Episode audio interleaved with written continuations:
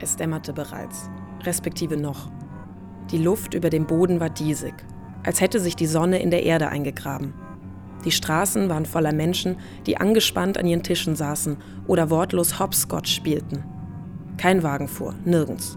Der Supermarkt selbst war voller weinender Kinder, die sich um die Kassen versammelten wie Tauben. Dass wir sie nicht alle hätten trösten können, war ein deprimierendes Gefühl. Beim Verlassen des Supermarktes hörte ich, wie jemand sagte, Mama, deine Wohnung wird nicht von Geistern heimgesucht, du bist nur einsam. Eine düstere Stimmung zieht sich durch den dystopischen Text Besuch.docx von Juan Escuse, der in der neuen Ausgabe der studentischen Literaturzeitschrift Metamorphosen erschienen ist. 16 Texte versammeln sich unter dem Thema Gespenster. Prosa und Lyrik, daneben Interviews mit Autoren, Essays und eine Kolumne. Seit dreieinhalb Jahren und 16 Ausgaben gibt es die vierteljährlich erscheinende Zeitschrift für Literatur und Kultur in dieser Form. 1991 in Heidelberg gegründet und dort bis 2000 von Studenten geführt, übernehmen die jetzigen Herausgeber Moritz Müller-Schwefe und Michael Watzka die Zeitschrift 2013 in Berlin. Mitsamt des Namens Metamorphosen, der schon zeigt, dass sich das Magazin mit jeder neuen Ausgabe ein wenig neu erfindet wir verwandeln uns quasi immer und können immer darauf reagieren, was uns gerade interessiert, was in der Welt passiert und was ja kulturpolitisch oder literarisch passiert. Und darauf können wir dann immer wieder eingehen und fresh mit neuen Themen starten. Wie Lucia sind alle Redaktionsmitglieder Studenten. Und auch die Autoren sind oftmals jung und experimentierfreudig. Alles, was im Heft erscheint, wurde zuvor noch nirgendwo sonst veröffentlicht. Das Magazin versteht sich als Seismograph für junge Literatur. Trotzdem konnten auch schon Interviews mit bekannten Autoren wie Jonathan Franzen oder Daniel Kehlmann geführt werden. Die Zeitschrift entwickelt sich ständig weiter und professionalisiert sich. Seit 2015 erscheint sie im Verbrecherverlag. Ihr auffälliges Layout kam durch eine Kooperation mit der Fakultät für Gestaltung der FH Potsdam zustande. Um einen festen Kern herum finden sich immer wieder neue Mitglieder in der Redaktion ein, die demokratisch funktioniert. Jeder ist hier am Auswahlprozess der Texte beteiligt und kann auch selbst etwas beisteuern. Manchmal schreiben Redaktionsmitglieder Autoren gezielt an. Die meisten Texte kommen aber über den regelmäßig ausgerufenen Call for Papers zu ihnen.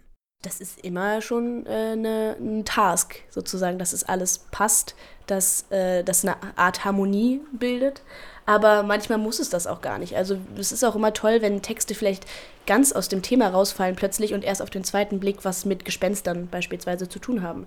Also da trauen wir uns und den Lesern auch schon zu, dass sie, dass sie das vertragen. Der Ansatz, jede Ausgabe unter ein Thema zu stellen, besteht von Anfang an und ist dabei sehr frei. Von Science Fiction, dem Weitermachen, Sex Cells, über den Wahnsinn bis hin zu einer Berlin-bezogenen und einer Sonderausgabe nur mit Lyrik reicht die Spannweite. Immer geht es darum, aktuelle Tendenzen in der Literaturlandschaft aufzuspüren. Dabei verfolgen die Redaktionsmitglieder keine feste Programmatik, sondern wählen stets danach aus, ob der Text etwas mit ihnen selbst macht und auch den Leser interessieren könnte. Diese Leser sind zu einem Großteil Studenten oder akademisch geprägt wie die Herausgeber selbst. Aber an sich ist die Zeitschrift etwas für jeden, der sich für Literatur interessiert. Bestimmt ist es, ist es eine Besonderheit, dass wir alle noch studieren und auch aus dieser Perspektive schreiben. Aber vor allen Dingen sind wir auch sehr unabhängig. Also ähm, wir werden von niemandem finanziert, wir finanzieren uns selbst und man kann uns sehr, sehr günstig abonnieren. Und das ist vor allen Dingen was, glaube ich, was uns von vielen anderen Literaturmagazinen unterscheidet. Wir sind eine der günstigsten äh, Literaturzeitschriften, die es gibt. Und gleichzeitig hat das aber nichts damit zu tun, dass unser Content weniger, weniger Qualität hätte, sondern wir arbeiten alle ziemlich kontinuierlich dran, ziemlich hart dran und es ist was, was uns, was uns wichtig ist. Und gleichzeitig wollen wir es bezahlbar machen. Wir wollen, wir wollen nicht, dass es unglaublich viel kostet, sodass sich eben kein Student mehr das leisten kann, wenn wir nicht mehr an der Uni stehen. Jetzt gerade steht die Zeitschrift vor einer neuen Entwicklung. Die Hefte sollen in den Buchhandel kommen. Dazu muss der Preis von 4 auf 7,50 Euro leicht angehoben werden, denn die Metamorphosen finanzieren sich nur über den Verkauf und Anzeigen im Magazin. Die meisten der Redaktionsmitglieder beenden bald ihr Studium. Die Metamorphosen sollen dann zwar weiter für Studenten erschwinglich sein, aber auch weiter professionalisiert werden und den Kontext der Uni verlassen. Immer im Wandel also. Was aber bleibt?